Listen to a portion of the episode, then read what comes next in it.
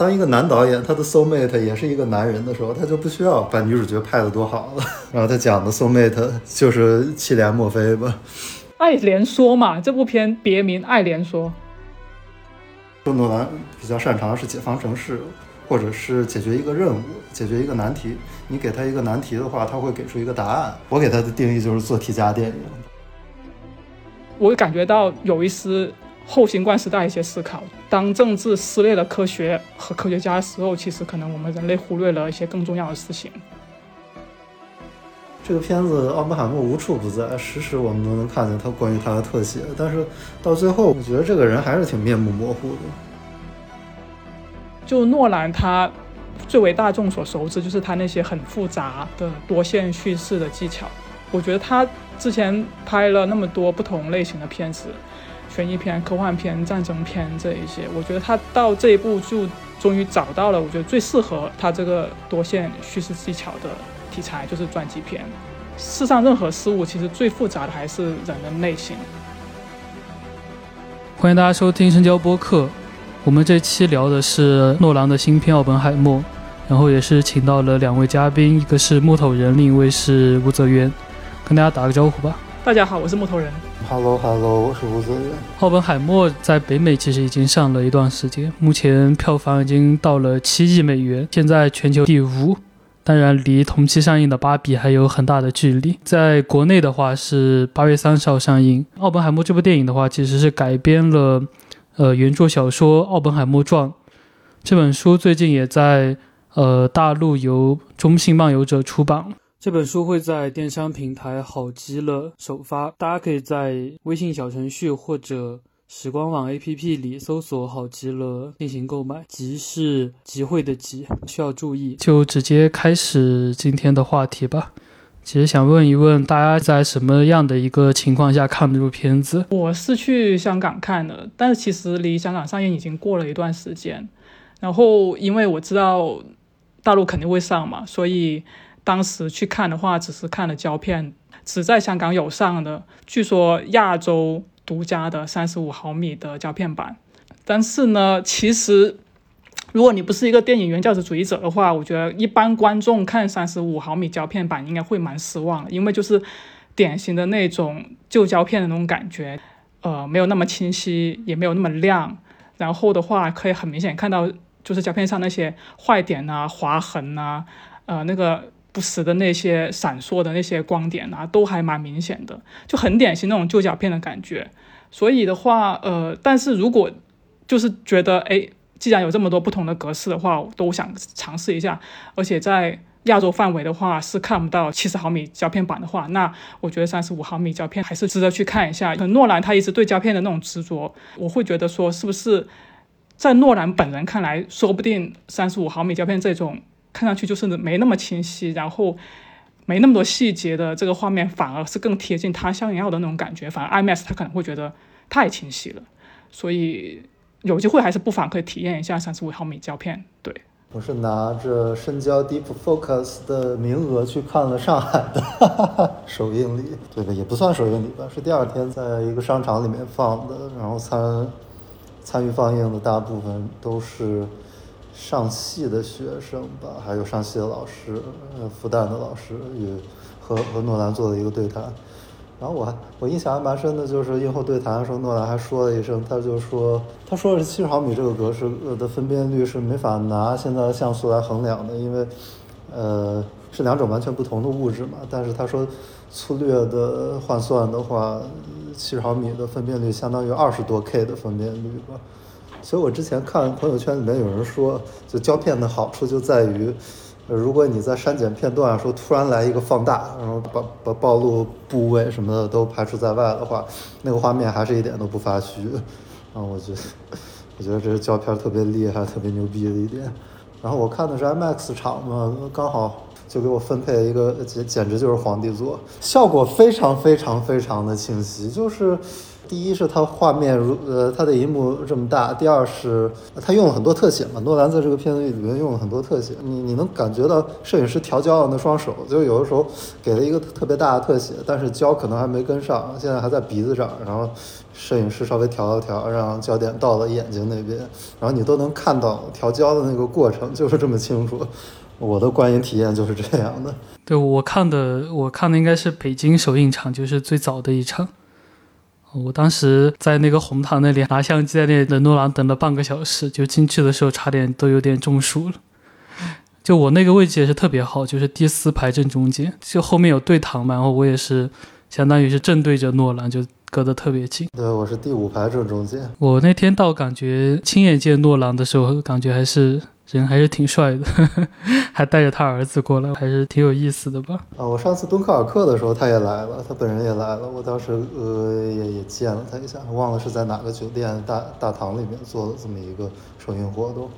嗯，他上次来好像就是敦刻尔克吧？对，然后二零一九年的时候他去了一趟戛纳，做了一个 master class，当时好像是为了宣传他新修复的二零零一太空漫游的版本吧，但是那个版本争议还蛮大的。我看这片的时候，突然感受到一个 和《二零零一太空漫游》一个莫名其妙的关联。七连墨菲化了老年妆以后，就是接受呃接受颁奖，在在在片子最后接受颁奖的那一场戏里边，他的整个造型特别像《二零零一太空漫游》里边，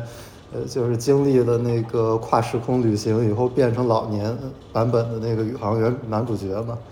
我我当时看的时候，我觉得我靠太像了，这这算是化妆致敬吗？但我其实我我觉得我看他那些什么粒子对撞呀之类的那些画面的时候，也是想到了《二零零一漫游太空》他们穿梭时时空的那一段，那段是让我有想到这个的。但化妆这个我倒没有太注意。刚不是说到商姐那段吗？我当时看的时候，其实确实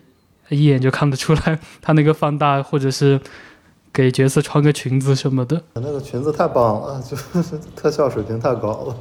我好好奇啊，因为香港是没有删减的，你没有遮小黑裙，所以很想知道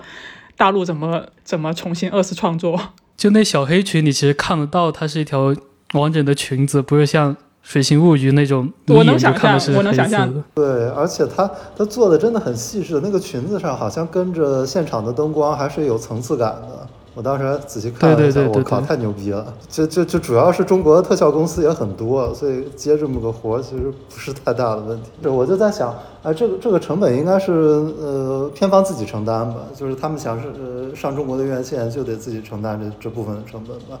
因为我看有说这个其实不是中国特供版，就是很多比较保守的国家其实用的都是就是有好像说印度有，好像说印度有这个裙子，然后印度。呃，印度有一些人还抗议这部片子，因为他们一边拿着嗯那个印度教的什么经，一边做爱，就是 Florence Pugh 的角色一手拿着一手拿着印度经，另一只手在调整生殖器的位置，所以他们觉得这个事情特别冒犯。那确实感觉还是受到了全世界各个地方的抵制。我其实看完之后特意去看了个枪版的，我就想看看到底有哪些删减。啊，我也看了枪版。我也补了枪版，好清楚啊！印象最深的删减其实是他在那个会议室里面，然后有一段不是他对对对对对想象的那个，对他老婆想象出来的，他老婆想象出来的，他跟那个他的情人在椅子上做爱。大陆版的话就是只有墨菲一个人裸着在那里，就感觉他老婆后面有个很很厌恶的一个表情嘛。当时我们想的是啊，可能是因为他描述这段事情。但其实，如果把那个画面放出来的话，我觉得还是更深层次的，能感受到他老婆的那个感觉吧。好的，好的。现在在这里推荐听众也去支持一下枪版，然后。哎，当然，其实刚说到印度那个事情的时候，我其实想起来，他不是在跟他做爱的时候念了一段梵文的那个诗吗？那段诗我觉得当时还挺突兀的。我觉得他为什么非要念这一段，后就为了去。呃，隐约他后面的要做的那些事情，但我看那个原著的时候，我发现他说的那段话是在一九六五年的时候，广岛原子弹爆炸的二十周年之际，然后他在那个电视机前面对着观众朗诵了那本书里面的两句话：“现在我成了死神，然后世界的毁灭者。”就是他刚好做爱的时候就是说的这句话。读了这本书，我才发现了 有这个小细节。这出自哪里来着？这句话？那本印度教梵文的书叫《博家梵歌》，就出自这个里面的。我看那本书前面，他他有说，确实，其实奥本海默是蛮痴迷东方哲学，他看了蛮多梵文书的，所以才可能就在诺兰在特意在电影头把那段加上，特意还让皮尤去问一下奥本海默这是什么书，他说是梵文书，所以他其实除了我看除了博家凡歌，他有看奥义书，还有看什么三白勇这一些都是梵语的书，但是这一点他没有在。就弄完就相当于一个小彩蛋植入，但并没有做更多的一些拓展。然后他其实也很喜欢诗歌呀，好像最喜欢的是艾略特的《荒原》那本书里面说他是很喜欢这种非常偏神秘的一些呃理论呀之类的东西。我们还是回来电影吧，就是大家看完的对于奥本海默的整体评价是怎么样的？要不武则元先，我站反方呀，要不我我后吧。正方要先来的吗？就是我是当不惯正方的人呢，我是习惯骂的那一方的人呢。当我要夸的时候，我就不知道怎么夸了。我就是很简单的说吧，我确实很喜欢这部电影。然后我觉得，就诺兰他最为大众所熟知，就是他那些很复杂的多线叙事的技巧。我觉得他之前拍了那么多不同类型的片子。悬疑片、科幻片、战争片这一些，我觉得他到这一步就终于找到了，我觉得最适合他这个多线叙事技巧的题材，就是传记片。世上任何事物其实最复杂的还是人的内心，而且即使是这一部是关于奥本海默，然后奥本海默最著名的当然就是量子力学，这是一个完全建基于概率的一样一个学科。但是即使是这样，人心比起量子力学都更复杂和更。不可捉摸，我觉得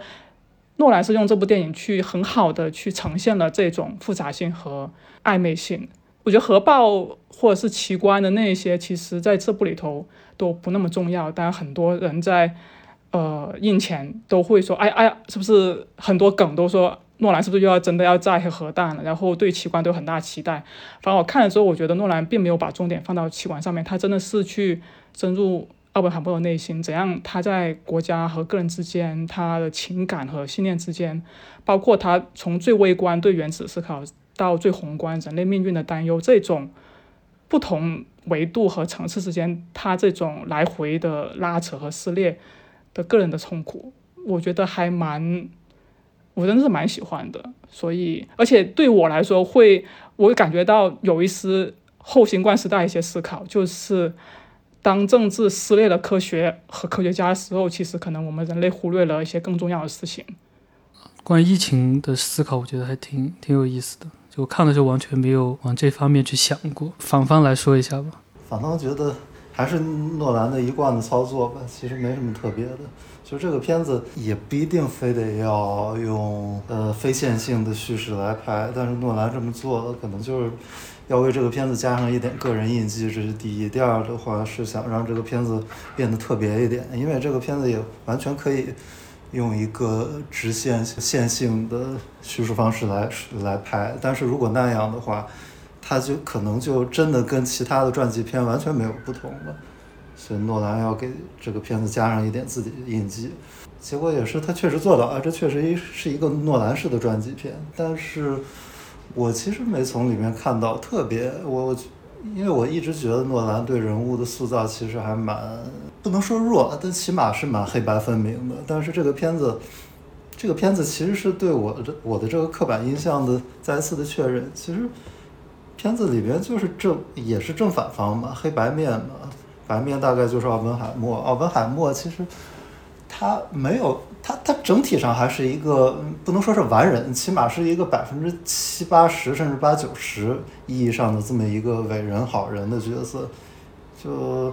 他最大的污点可能也就是搞婚外情啊这种的，但是就与他的成就相比也无伤大雅，这是第一。第二，电影似乎也没有对他的情感关系有太大的兴趣，其实也就是一带而过嘛。那个皮尤的角色，嗯。我也不知道为什么，为为什么皮尤会在呃的名字会印在海报里面？他的戏份明明就不是影片前五的戏份。小罗伯特·唐尼那个角色，那就是一个可能百分之八十甚至百分之九十的暗面的角色，就是一个反派。他自己的挣扎什么之类的，我觉得这个片子拍的也也就一般吧。我觉得对他的塑造其实就是对典型的一个对于坏人的塑造，嗯，反而，对，反而我觉得片子里面其他的不带这种嗯。正反两面，或者是正邪两面色彩，那些角色塑造的还稍微好一点。比如说马特·达蒙的角色，就蛮有幽默感的。我我我在这儿要夸一下诺兰了，就是我我觉得他特别厉害的一点是他，你你不能说他很会指导演员，但是他非常会安排群戏的戏份，然后他会，他呃也他他也非常擅长为每一个明星、每一个演员打打造出来一点嗯出彩闪光的戏份。你这片子里面有这么多明星，但是你能其实能给你留下印象的还不少。就比如说加辽的扮演杜鲁门那场戏蛮精彩的，然后拉米马雷克的戏也不多，但是那几场戏其实也蛮能抓住你注意力的。乔查奈呃乔查奈特感觉好久没出来的一个人，他演这个角色也蛮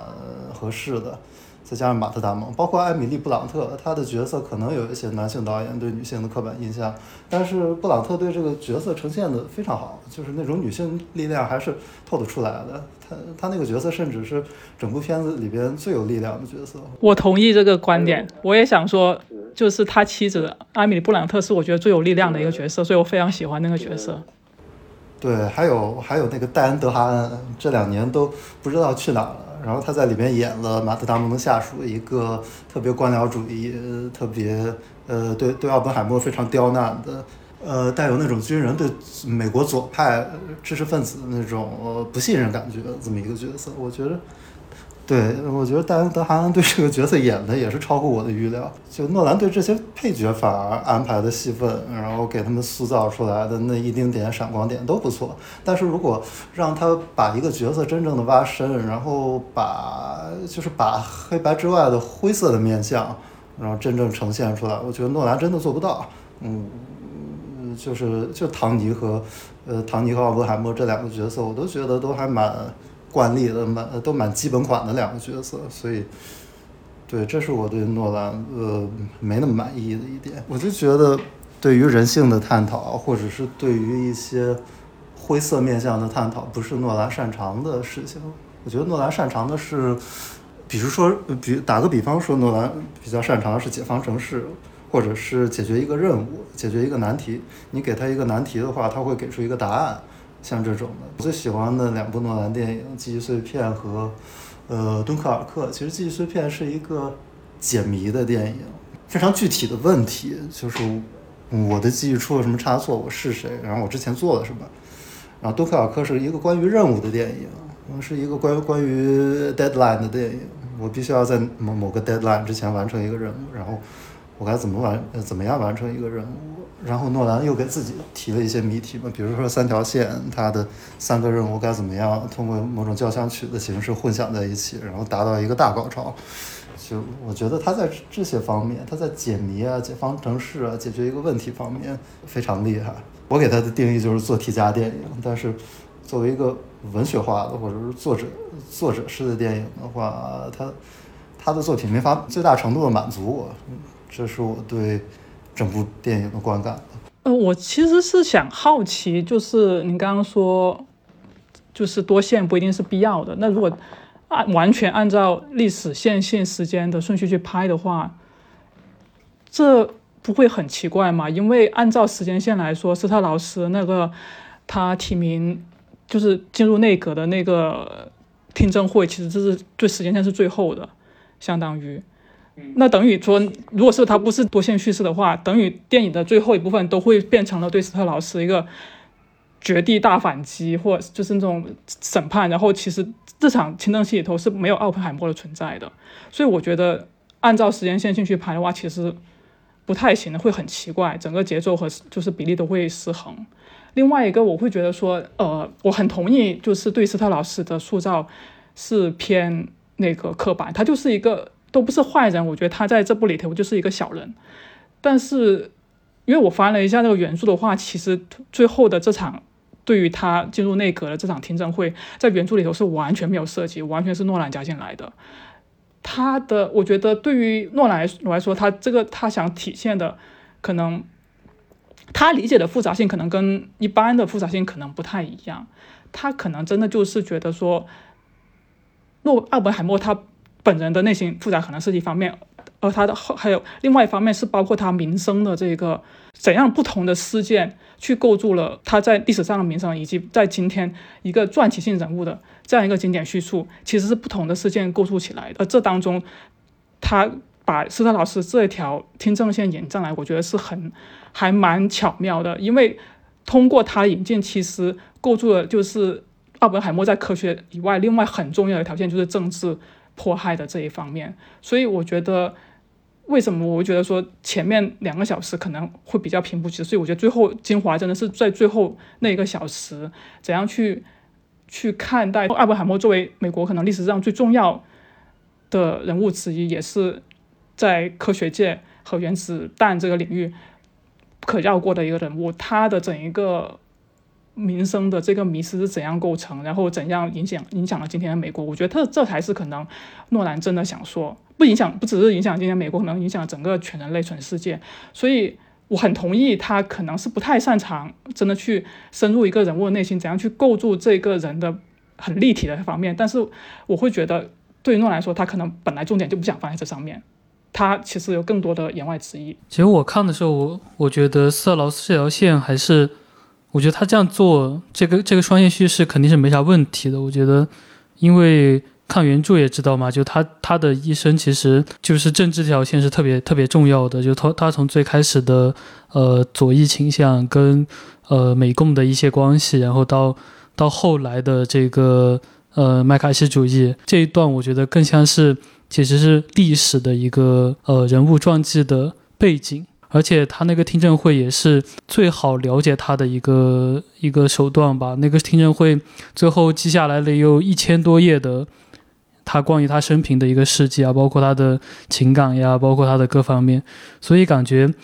呃，如果要以听证会那条线拉一个人物出来，那肯定斯特劳斯是最重要的。但确实那个人物看下来还挺脸谱化的。但我觉得一开始我我其实没有猜到他居然是最后的那个 大 boss 嘛。但是你回看的话，看得出来就是奥本海默对他的一些嘲讽，然后他脸上的一些厌恶的东西是有表达出来的。当然，如果第一次看，我觉得没那么明显吧，就是他最后的那个反转。我觉得大家现在可能都已经接受这个片子这个结构了，所以从就会从结果倒推这个过程是怎么弄的，然后呃从结果反过来为这个叙事的存在来找一些正当性理由。但是我对这个结构最大的一点问题，其实是在于它经常会。就诺兰经常会用一些概呃连连续的主题或者连续的概念，甚至连续一些呃相同的台词、相同的问题来勾连几条线索，在这几条线索之间剪来剪去。但是这么做的问题就在于这个片子真的是到最后一点留白都没有，就所有东西都要嚼碎了给你端上来。就奥本海默内心在怎么想呀？然后这个事情对历史造成的影响和对他个人造成的影响之间的一些相互作用啊，就所有的东西，就感觉呃诺兰在一点一点的呃就就所有东西都要跟大家解释个透，但是其实没给大家留下自己思考这个事情的空间。我我对这个片子的。一个意，其中一个意见就是这个。我觉得思考空间还是有，但是我也同意，就诺兰他他就是确实是不喜欢留白，就因为你都说他是一个喜欢解题的这样的一个电影的这个导演，所以他之前拍的那些无论什么星际穿越啊那些，他记忆碎片那些，还有大公门空间，他每一个 detail 他要最后跟你说，就都要跟你解释清楚，都要跟他都要合理化，这就是我觉得就是他的风格吧，所以。我也同意他就是会留白比较少一些，但是可能就跟多线叙事一样，就是他也是他的个人印记之一。其实大家觉得，就这片子在诺兰的作品系列里面是一个什么水平呢？我我给他评价就是《记忆碎片》和《敦刻尔克》是呃另外一个级别的，其他的片子都是一个级别的，就是我我不感冒的级别。对我个人的分类就是这样的。在我这边可以放到最好的序列那那一批吧，但是实话说，诺兰也我也从来也不是诺兰粉，就是他也心目中也不是那种极致的作者性导演，他就是对我说就是作者性和商业性、可看性可以结合的很好的，而这一部我就看得很 happy，也很很好看，所以我会把它放到最好的序列里头，跟呃他其他那些都成名已久的那一些的，我觉得可以放到一个序列。所所以你最好序列里面是有哪些？就是最熟的、最大众喜欢的那些了，什么《星际穿越》《盗梦空间》，还有蝙蝠侠那些，就是最熟的那些。我觉得好看就是好看，《机器碎片》也都我都都很喜欢，反而《敦刻尔克》我是没那么喜欢，我最不喜欢就是《信条》，所以也可能是因为《信条》对我来说觉得太失望了。我觉得他已经先看信看完《信条》，我觉得诺兰已经陷入了他那种他自己对他自己记忆的那种就是迷失或者是执着里头。反而哎，到了奥本海默，我我觉得他跳出来了，找到了合适的方式，所以我会特别惊喜。哎，我反而觉得《信条》不是一个诺兰特别差劲的发挥，我觉得这可能跟态度有关，可能跟呃创作观念有关。就是诺兰难得的在一部片子里边没有那么的把自己当回事情，就是呃他不会发表一些自己对人性的看法或者对世界的看法，就是世界应该是怎么样，好人应该是怎么样，坏人应该是怎么样的。就是这些，呃，上价值的东西在《信条》里面没有，我觉得这是一个好的地方，不不代表他《信条》拍的有多好，但是可能代表了他，呃，知道自己的弱点在哪，所以他，嗯，所以他开始把这些弱点藏起来了，不擅长拍的我就不拍了。但是到《奥本海默》里面，又开始他讲一些世界大义啊之类的东西，我觉得这。讲也可以，也没什么问题，但是他讲的，他讲的不会很好啊。就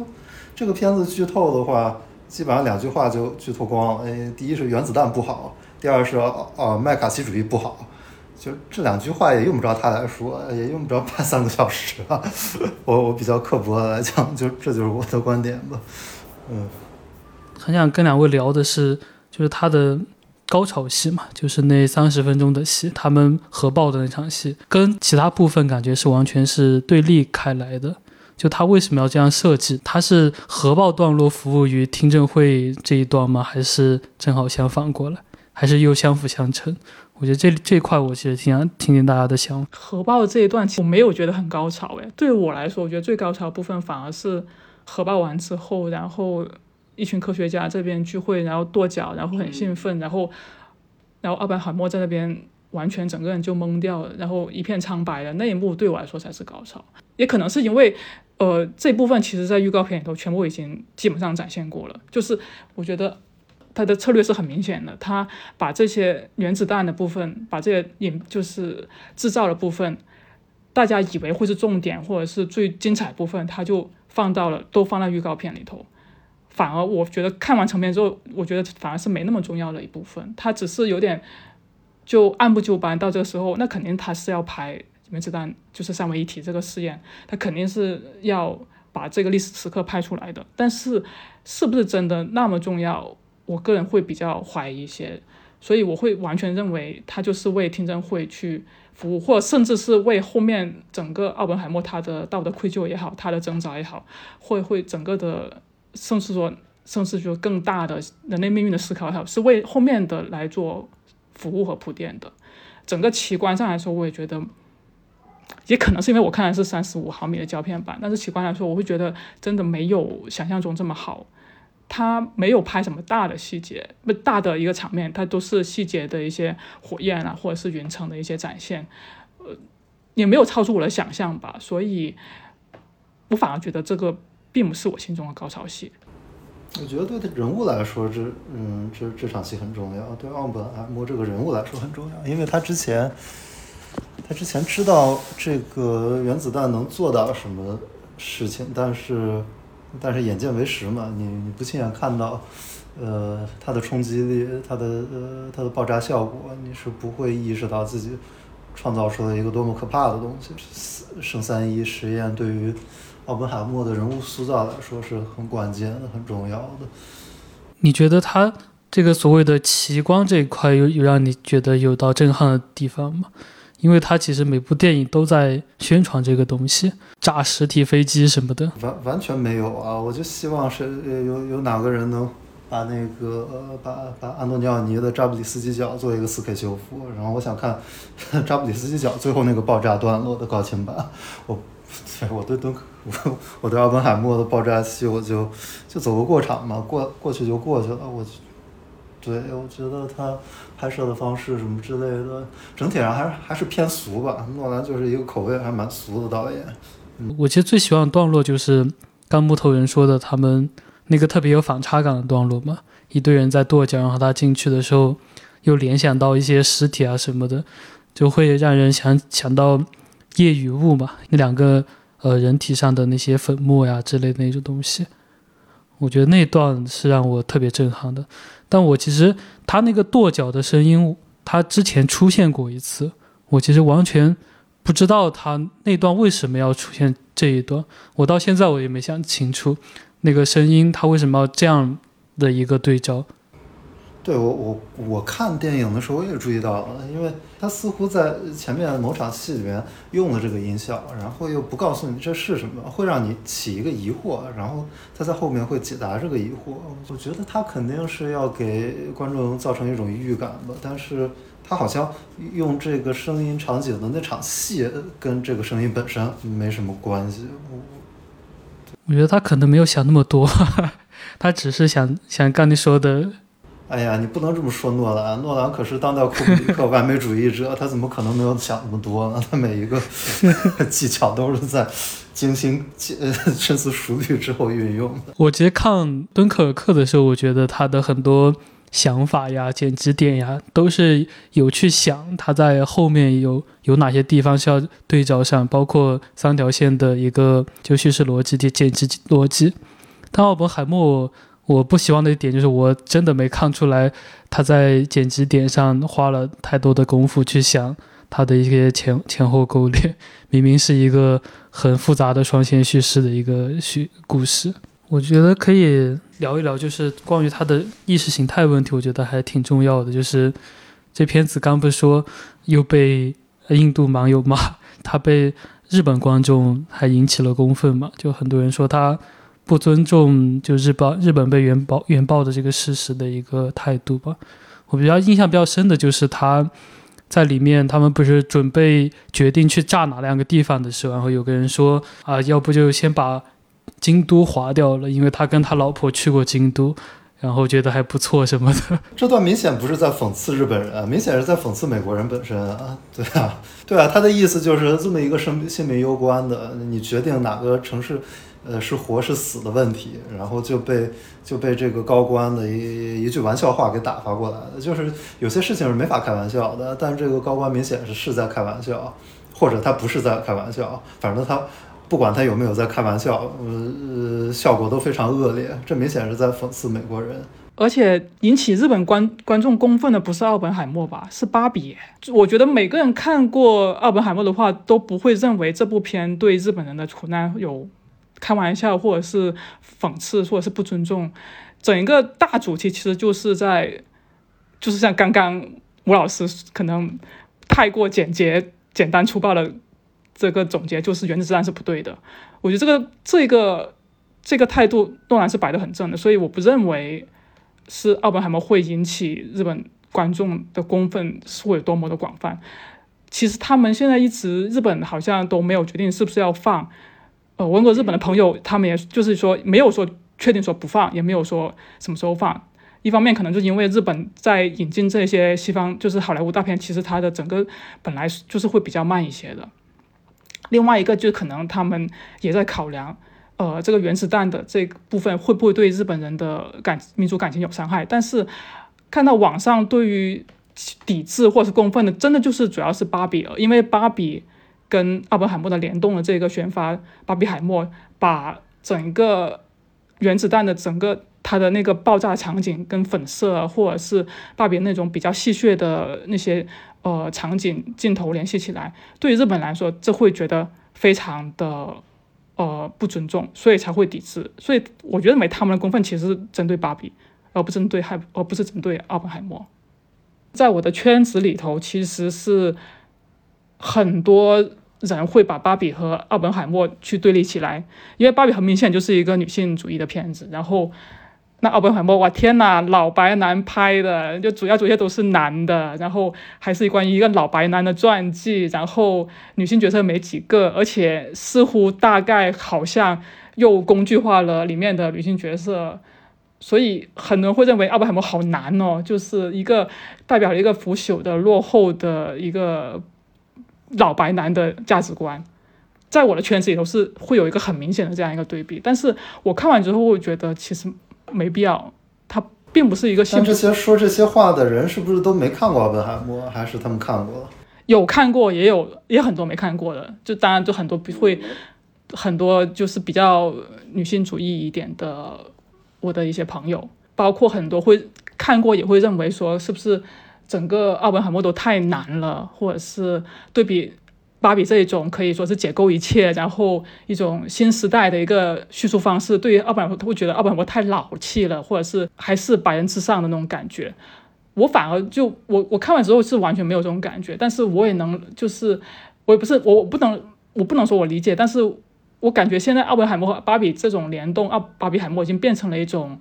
情绪的一种一种一种一种渲染。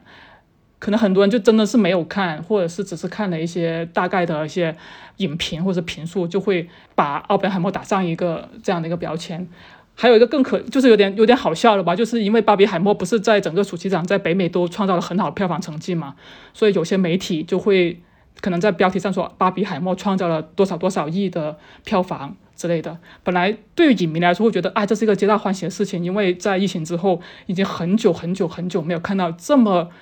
热的一个电影市场会觉得，哎，电影好像又回来了，还蛮开心的。但是就会有女性的一些影迷会，一一个观众会说，怎么明明是芭比的票房占了大头，怎么还要带上奥本海默呢？这男人真是会抢功劳啊，什么诸如此类的这种这种评价还还还是有的，所以。还蛮微妙的吧？作为一个喜欢奥本海默而不喜欢芭比的女性观众来说，还……但是说回来，说回来，我觉得这个片子巴奥本海默其实对日本的形象，其实对日本蛮尊重的呀。你不觉得？你看完这个片子以后，觉得他是那么个态度，他对日本还蛮尊重的。我看完之后，立刻就给我跟一个日本的朋友，就是跟他说：“哎，我觉得日本应该上奥本海默。”我还这么跟他说。也不应该，但是也但是也不一定应该，他不。他这个片子呃不一定能在日本上，并不是因为引起公愤，而是因为它有可能会唤起日本的民族创伤吧。我觉得这是一点，就是会对对对对，这个就得会会对他们来说，原子弹就是一个不能提的禁忌嘛。就关于这一个，其实我还有有个朋友还就跟我讨论这个电影的时候，他还提出了一个问题，他他会觉得这部电影里头缺失了日本人的视角，就是日本人作为原子弹的这个受害者一个视角。就是他问会不会觉得这有一种，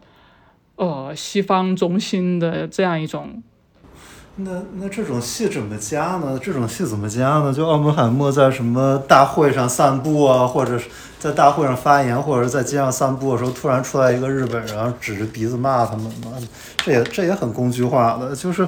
就是如这是一部传记片，如果现实里面没有发生过的事情的话，就不好。就就就不好加进去，强行加进去，这是第一。第二的话，就日本人在奥本海默的真实生活生命中，可能就占的比重不大吧。如果你要拍把日本人的反反应什么的拍出来的话也好，但是那可能这个片子就不会是奥本海默的传记了。但是我有一个点，我觉得是，我觉得是诺兰这个片子做的可能不太到位的。其实他他整个片子里面。表现核核爆和包括表现原子弹给人造成的杀伤，只只不过是通过奥本海默的一些主观的想象段落来弄的。我记得有一场戏，就是奥本海默坐在一个会议室里边，然后会议室在放幻灯片，幻灯片上是日本人在在核爆之后他们的身体，或者是他们的当时的受害者他们的身体遭遭受的核辐射的呃嗯呃负面的影响。但是画面里面没有呈现这些幻灯片，这是就这个选择对我来说是挺呃挺有问题的。可能诺兰为了让这部片子呃多一些票房，就是就是让观众的眼球不要受到那么大的刺激，他选择不让呃日本人的身体所受的核弹的创伤呃直接显现在荧幕上。对，但是这个选择是对是错？我抱有一个疑问。这个刚好这个点，我跟我那边朋友讨论的时候也有聊到，就是我反驳他的第一个问题，就是吴老师刚才说，这如果要加日本人视角，这得怎么加？就真的很难想象他奥本海默的人生历程当中跟日本人有多少的交集。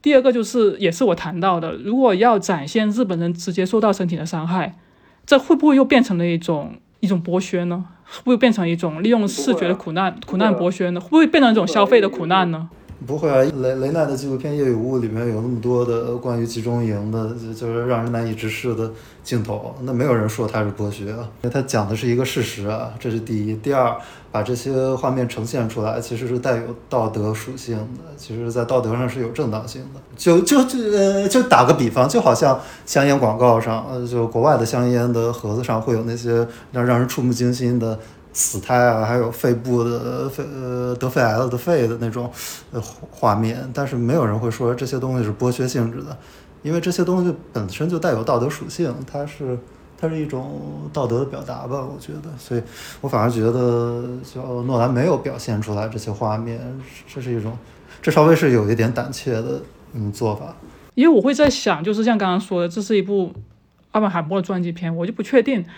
呃。跟如果谈到夜夜雨幕也好，或者是其他的影片，他们的主旨，他们的影片的类型就是可能是纪录片，或者是历史片，或者是呃战争片，讲的就是这个苦难本身。这就我比较困惑的地方，它是一个历史片吗？我觉得它不是一个历史片，这是我要想想 argue 一个事情，因为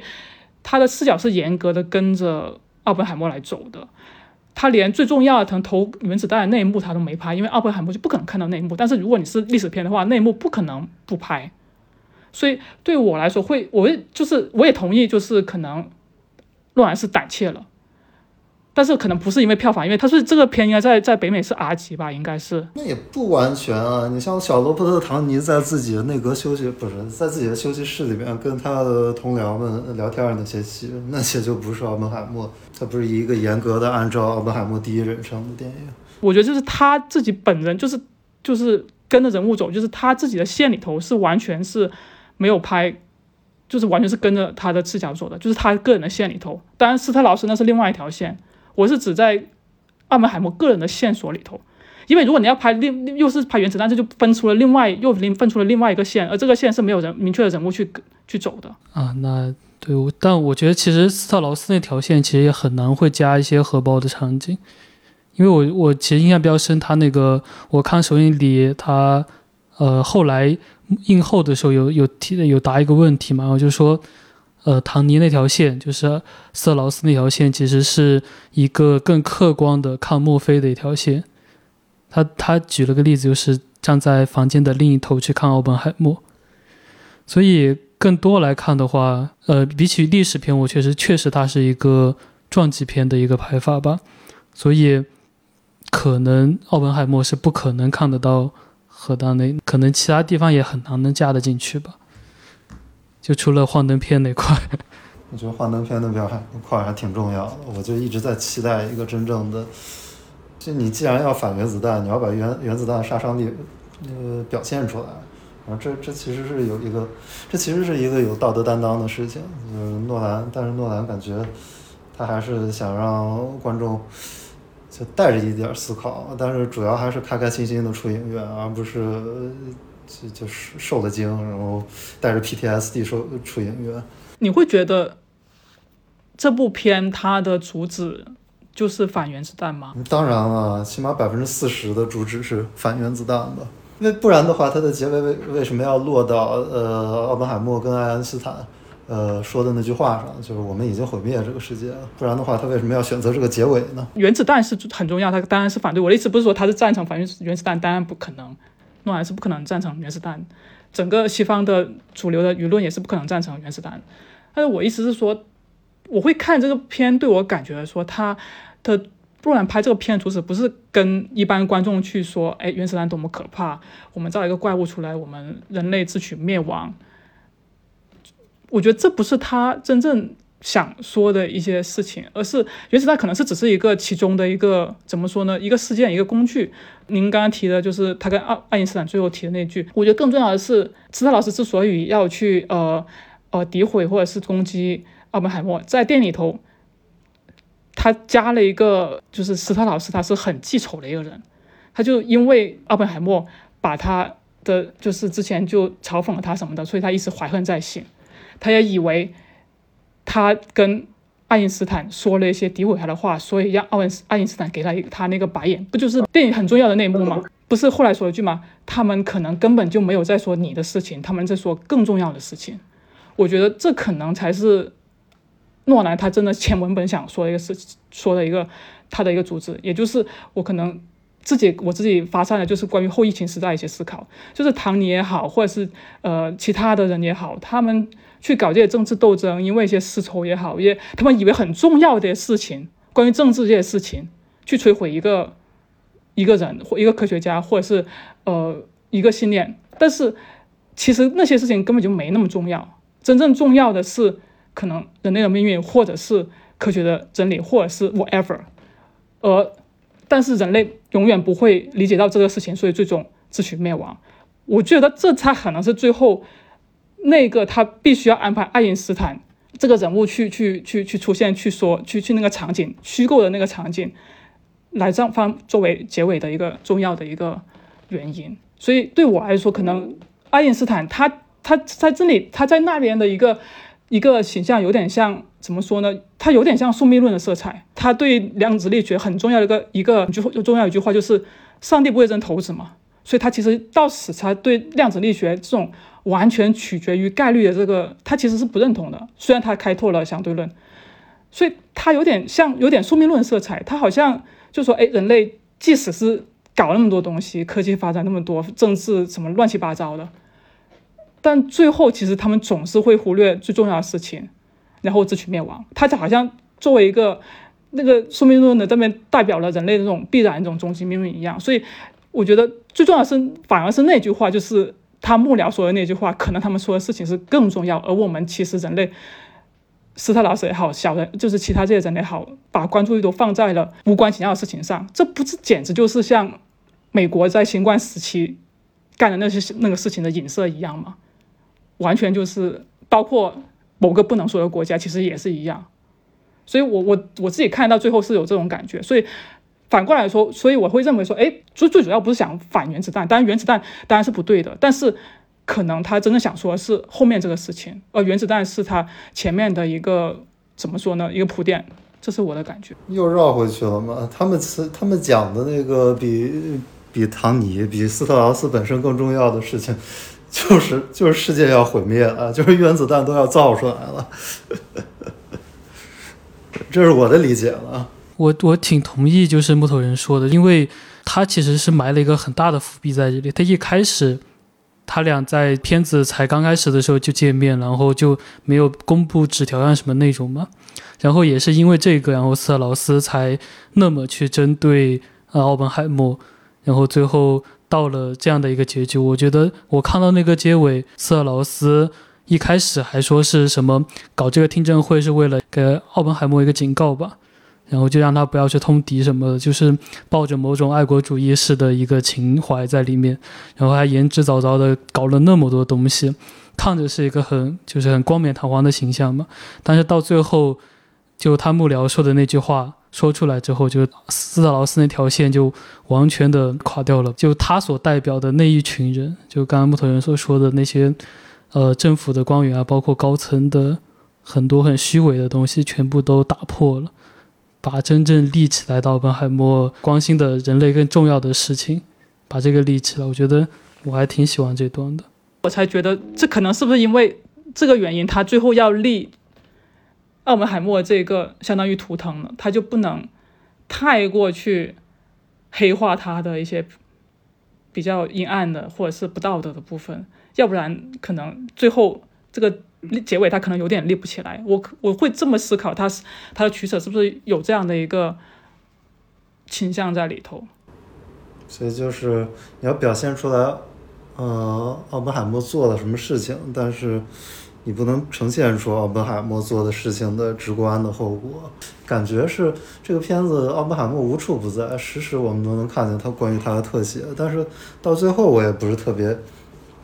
我觉得这个人还是挺面目模糊的。我不知道为什么这个片子给我造成这种效果，可能讲的都太，可能讲的都太宽泛了吧？就是奥本海默内疚什么之之类的事情，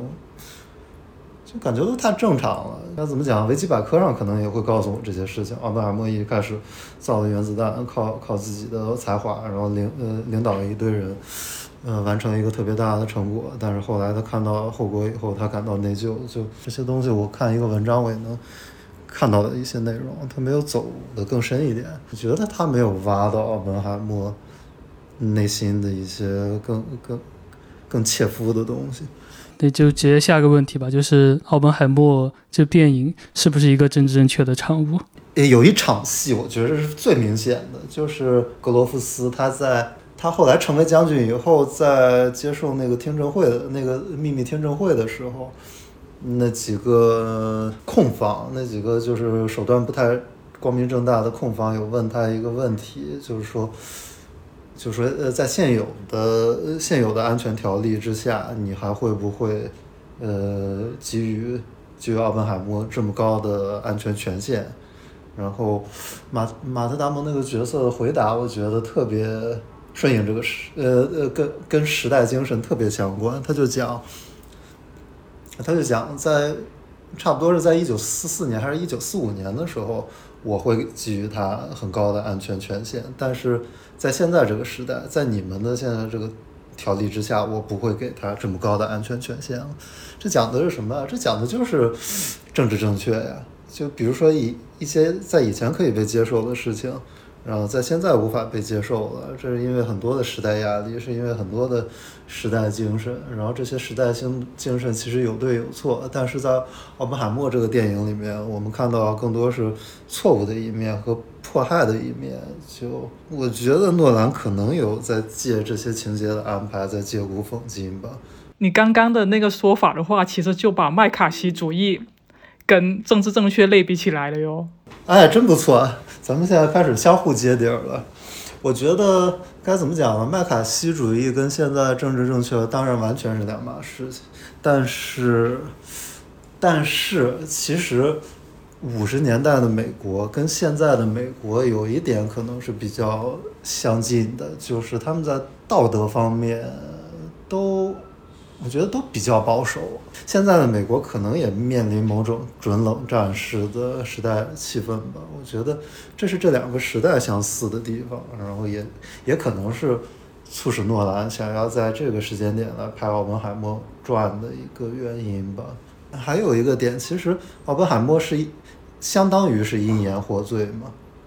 就他其实是因为自己呃非常。非常直言不讳的对氢弹的反对，而招致了这么一系列的，你可以说是某种程某种程度上的迫害。然后，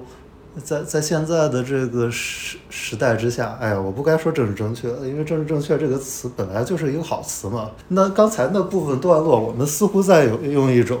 贬义的观点来看这个词，这其实是不对的。我觉得这个词一直来说都是好词，对，它不是一个贬义词。但是在现在这种时代环境之下，其实因言获罪也好像也在成为，也我们不说因言获罪了，但是因言而招致网络暴力，因言而招致一些抽象的也好、具象的也好的迫害，这这种事情在这个时代其实会发生的。我觉得，对，这可能是诺兰拍奥本海默跟当代勾连的一种想法或者一种尝试吧。我觉得这片子里面的人物设计还是。挺有意思，就是，呃，那么多的呃人物，然后又请了那么多的明星。其实刚刚也提到过一些嘛，他为什么要请那么多的明星来做这些历史人物的一个呃演员？因为他有钱啊，请得起啊。好像片酬都没有那么高吧？好像很多都自降片酬去去加入。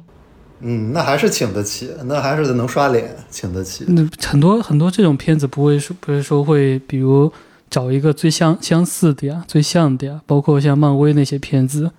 都是一样。啊天，漫威的片子，漫威的片子有什么相似的？漫威的片子里边的角色有历史原型吗？没有，就是跟漫画相似嘛，找一个更像的，而不是找一个，因为明星的话，你一看，哎，那就是罗伯·唐尼，那就是马特·达蒙。你会看的时候就带入了这一点。我觉得这一点很有意思，是因为其实《信条》可能是诺兰星光最一般的一个片子，就是整个卡斯的级别并没有那么高，然后他可能也看到票房结果了嘛，所以在奥本海默里边。我就是人海战术，我就是明星战术，我就是往死里堆明星。这样的话，是不是看看票房会怎么样？结果确实确实厉害嘛，那说明明星确实管用啊。我觉得可这可能是对诺兰基于票房考虑的一个呃一个选择吧。这是第一，第二，人家明星也愿意演他的电影啊，就跟就跟木头刚才说的一样，就这些明星都是自降身价来。呃，有的甚至是客串出演，就演个一天两天的，只为了在诺兰电影里面呃露个脸。对，就是这双向奔赴嘛。我其实看到一个说法呀，哦，就是这些历史人物虽然大家都知道，但是就对于中国啊，或者是其他国国外的观众，包括很多美国人吧，他们也不知道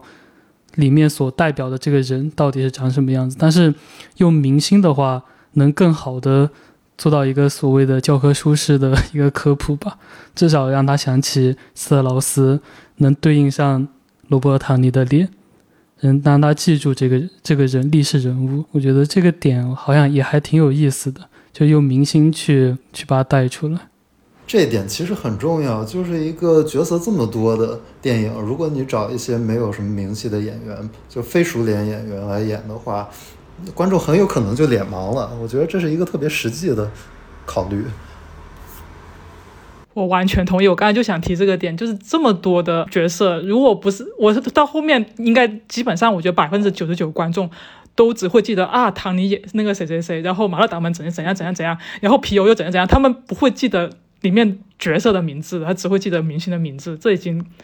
我觉得就是很实际的考量。你真的找一批虽然看着像，但其实没人知道的演员来演的话，那最后大家真的是搞不清楚发生什么事情。嗯，我记得我看完之后离场的时候，我听到不止一两个人在说啊，我其实还要再看第二遍，这些人物我还有没有分清楚。就是即即使已经起明星，还是很难去把他那么多人物。都分清楚谁是谁，特别那那么多的科学家之类，然后干的事情又差不多。我觉得比较重要的一个问题是，诺兰一直被诟病的女性角色嘛，就大家这部觉得怎么样？我就不说了吧，我 没什么发言权。就是全片我最喜欢的角色就是 Kitty，而这个角色，当然我也能想象到女性观众对她那些不满的话，我能想象到，因为因为很明显她知道了。奥本海默跟那个 Jane 的婚外情，然后，但是她最后还是全力的维护奥本海默。可能会有女性观众说：“哎呀，这不是大婆教吗？这贤惠的女性形象啊之类的。”但是对我来说，我觉得 Kitty 是非常有力量的一个人物，真的是全片最有力量的一个角色。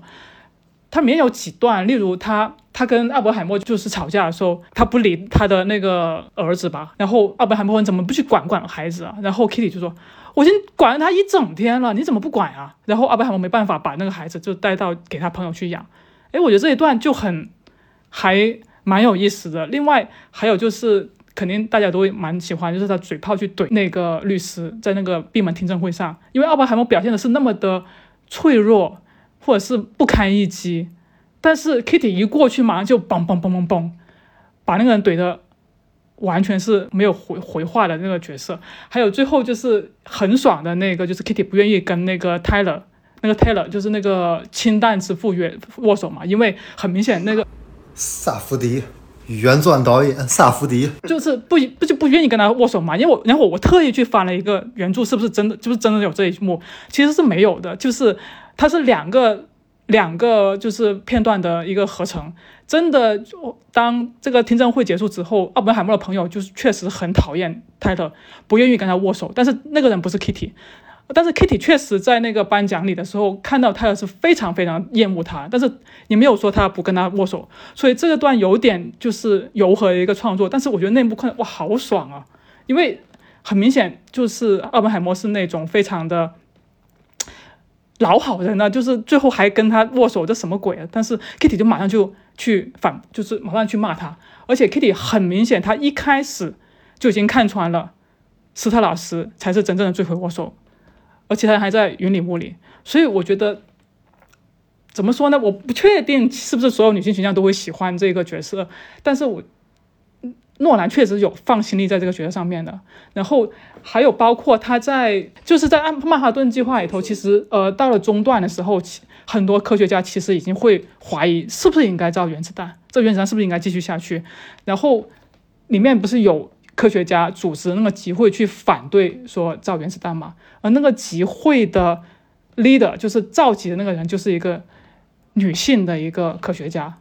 然后我还去翻了一下，其实原著好像并没有这个人物，他是加进来的，他是就是一个科学家，同时也是一个女权主义者，叫做那个是不是莉莉霍尼格，就这样一个人物，他是特意把这人物加进去的，所以我会觉得诺兰还还是有点怎么说，他可能知道自己确实在女性这部分有点有点黑历史，所以他想挽回一些，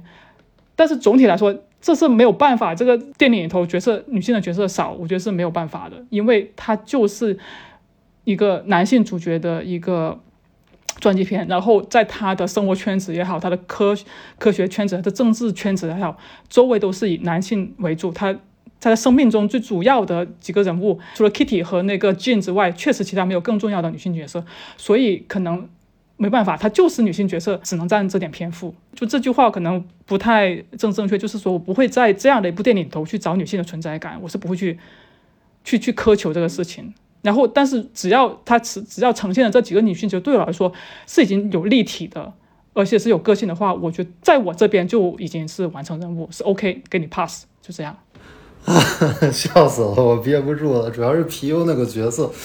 你说其他的角色给诺兰加了几分，皮尤这个角色可能就给诺兰扣了几分。搞出来一个女神经病的角色，然后他对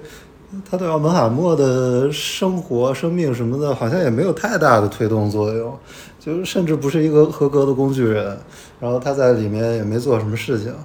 就是就是和奥本海默做爱，然后。引出那句印度古经，然后扔奥本海默的花，然后跟奥本海默说自己有病，然后最后自杀。就这个角色，我不知道诺兰是怎么想的。我我感觉好多对诺兰的女性描写的争议，在这部电影里边还是集中在 P.U 那个角色上。觉会觉得他裸露戏是必要的吗？这个点我是我也没想通，没有想通的。对啊，我也觉得有点。有点突兀哎，就不知道为什么就要裸露。最后那场裸露戏，我觉得是就是他们最后见的那一面，我觉得是是 OK 的，因为他就是很表意，就是很虽然两个人坦诚相见，但是其实都阿布海默不能对他说真话，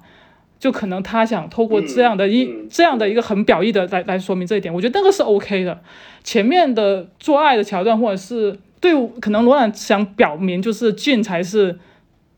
奥本海默的真爱，因为他跟 Kitty 的完全没有任何的感情戏，没有任何涉及裸露或甚至接吻都没有，拥抱都没有。我记得好像印象中，我不知道是不是想就是有一种温差感，就是他跟 Kitty 是比较那种相敬如宾的，然后跟 Jane 是比较性张力关系的。但是这个性张力其实我也没看出来，这个床戏拍的也就一般吧。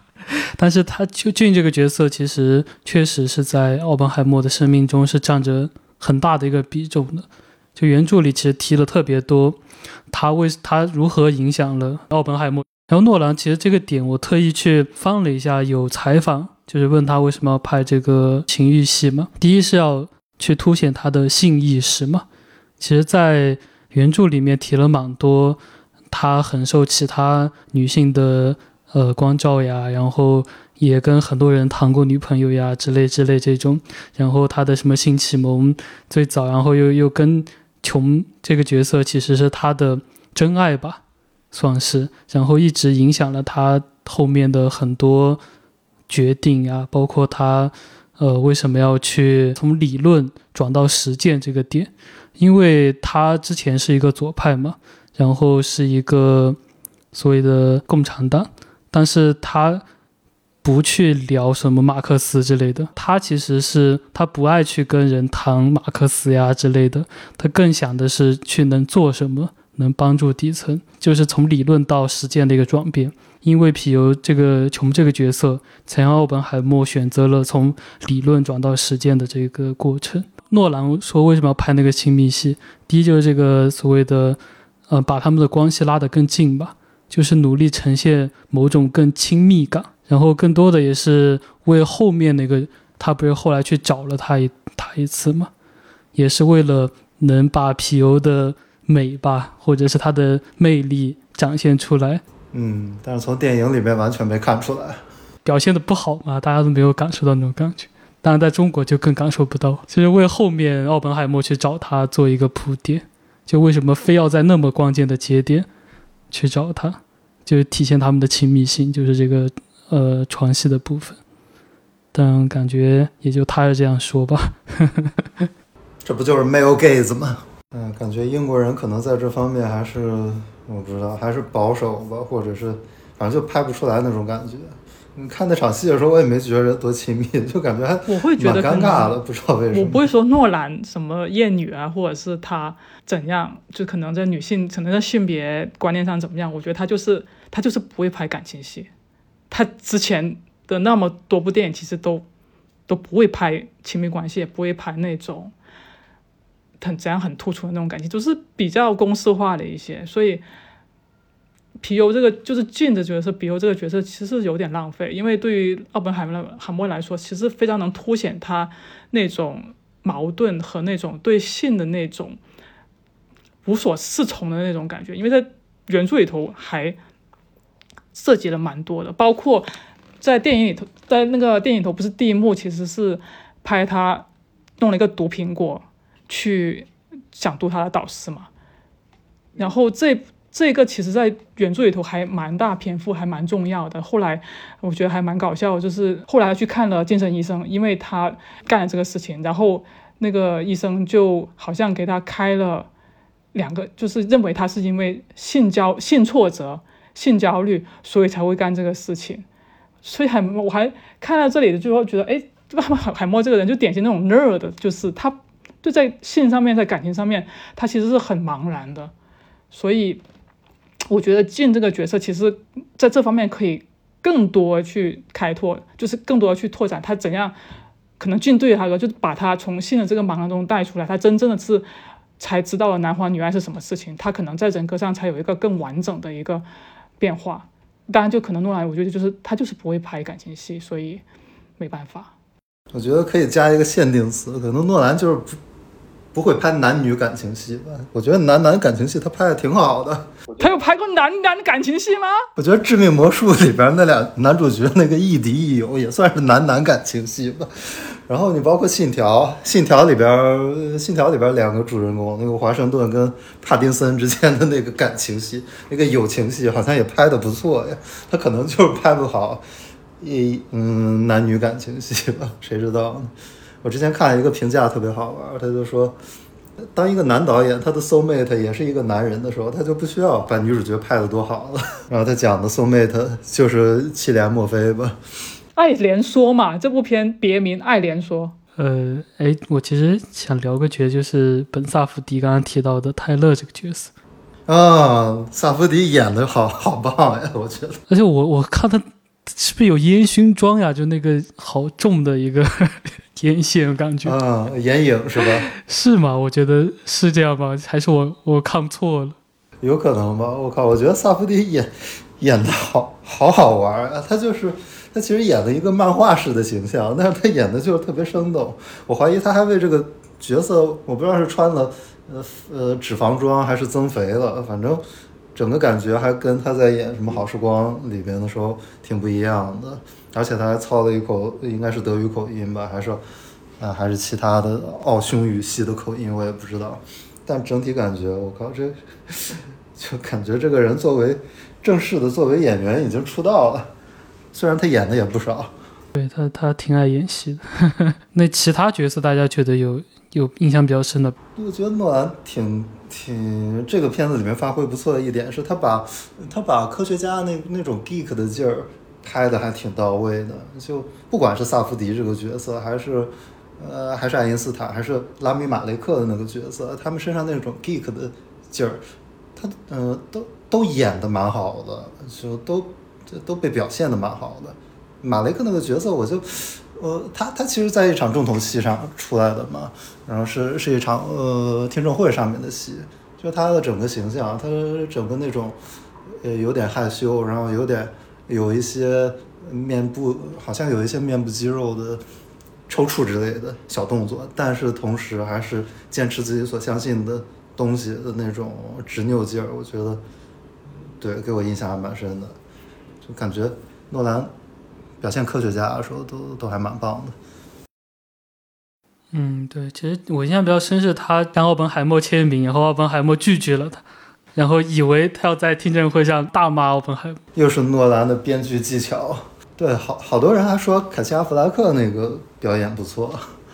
哎，加里奥德曼我觉得还不错哎，他那个他学杜鲁门的口音学的蛮像的，他挺适合演这种类型的。对，一出来就在想这个杜鲁门怎么长的。他之前演了丘吉尔，然后再演杜鲁门长得怎么跟丘吉尔一样？真的，我他演过丘吉尔，然后再演杜鲁门，下次再演斯大林就可以集齐三巨头了。他真的能演斯大林吗？他能演斯大林，他那个俄罗斯英语口音学的可像了。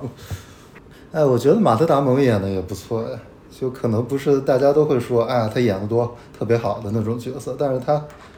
就感觉整个气质跟这个角色特别搭。我现在看马特·达蒙，就感觉他每每部片子最让我印象深刻，或者是最可爱的时刻，就是他破防的时候。就比如说他演《无间道风云》的时候，经常破防嘛，因为 因为自己办的事儿经常就是出了差错，然后完成不了，然后被揍的满满满脸鼻血之类的。然后，然后这部片里边他不是。呃，七连摩菲在劝说那些科学家入伙，但又不能告诉他们具体是什么事儿吧。然后马特·达蒙突然就蹦出来一句：“How about this is the most fucking thing that ever happened in the history of the world？” 那句话反正喜剧效果蛮好。那你们会觉得基连演的好吗？因为我其实有点无法判断。我觉得他跟唐尼演的一样好，或者是一样差，就是这两个角色都是诺兰的常规水平操作，所以。其实给演员的空间看起来很大，但其实不一定有多大。因为因为诺兰不给大家留留白嘛，所以他的演员某种程度上其实就成了工具人，就是在表现诺兰是怎么想的，诺兰对这个角色的认知，就感觉他们是某种想法或者观点的载体。就作为人的话，你不是很容易跟他们共情。但我觉得从选角上来说，墨菲还是能达到那种感觉的，就稍微有那种科学家稍微瘦弱的呃身身躯嘛，但是他的眼神呀，其实他演这种稍微有点精神问题的这种角色，他会发挥的很好，就他的眼神呀，包括他之前演诺兰那个什么稻草人那个角色，其实就能体现他那一面，觉得还是。挺好的，但是我觉得唐尼这个角色，我觉得还跟他之前的角色反差还有点大的。就在我印象里面，他不太像是斯特劳能演斯特劳斯的这样的一个人。可能是因为唐尼对我在我之前的印象中就，所以我觉得这次真的还还 OK，还 OK。然后我还是最喜欢艾米丽布兰特的那个演，我觉得她是演的最好的。基连的话。哎，我很少会觉得说真人比演员更好看，但是真的，我觉得真就是真人的奥本海默比基连要更有魅力。但是就是他那种脆弱的那种，或者是暧昧的呃那种，呃有点自我否定，同时又自我折磨那种那种感觉，神经质那种感觉，阴郁那种感觉，还是有表现出来的。其实我看原著上那些照片嘛，就是奥本海默本人的照片，我。我靠，我觉得很像东木头，但是他没有东木头那么身材那么魁梧吧，就是一个很瘦的东木头，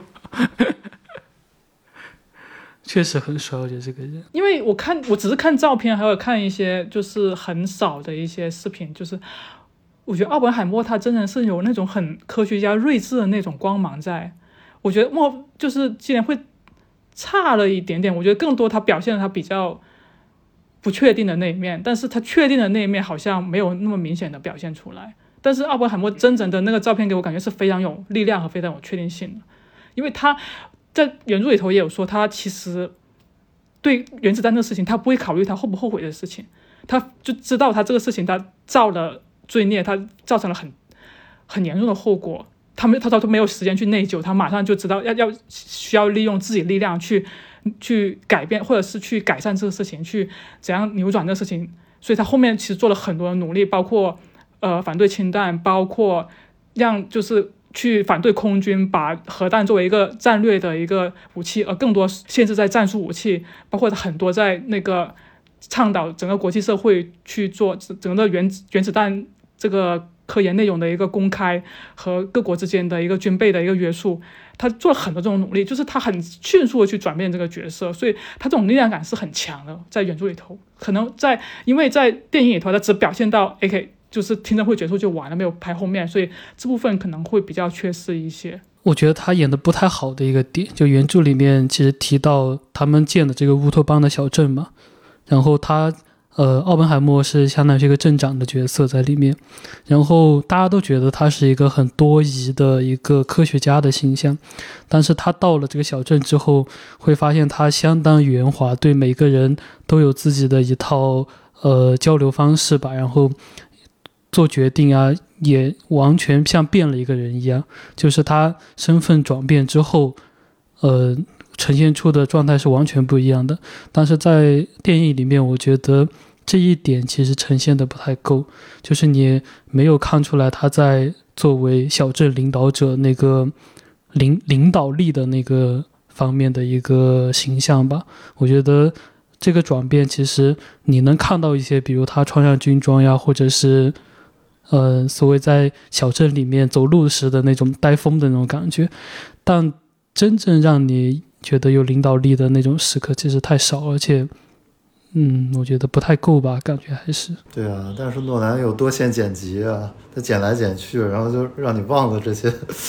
这些对他的质疑或者是疑惑，你的注意力都被带走了。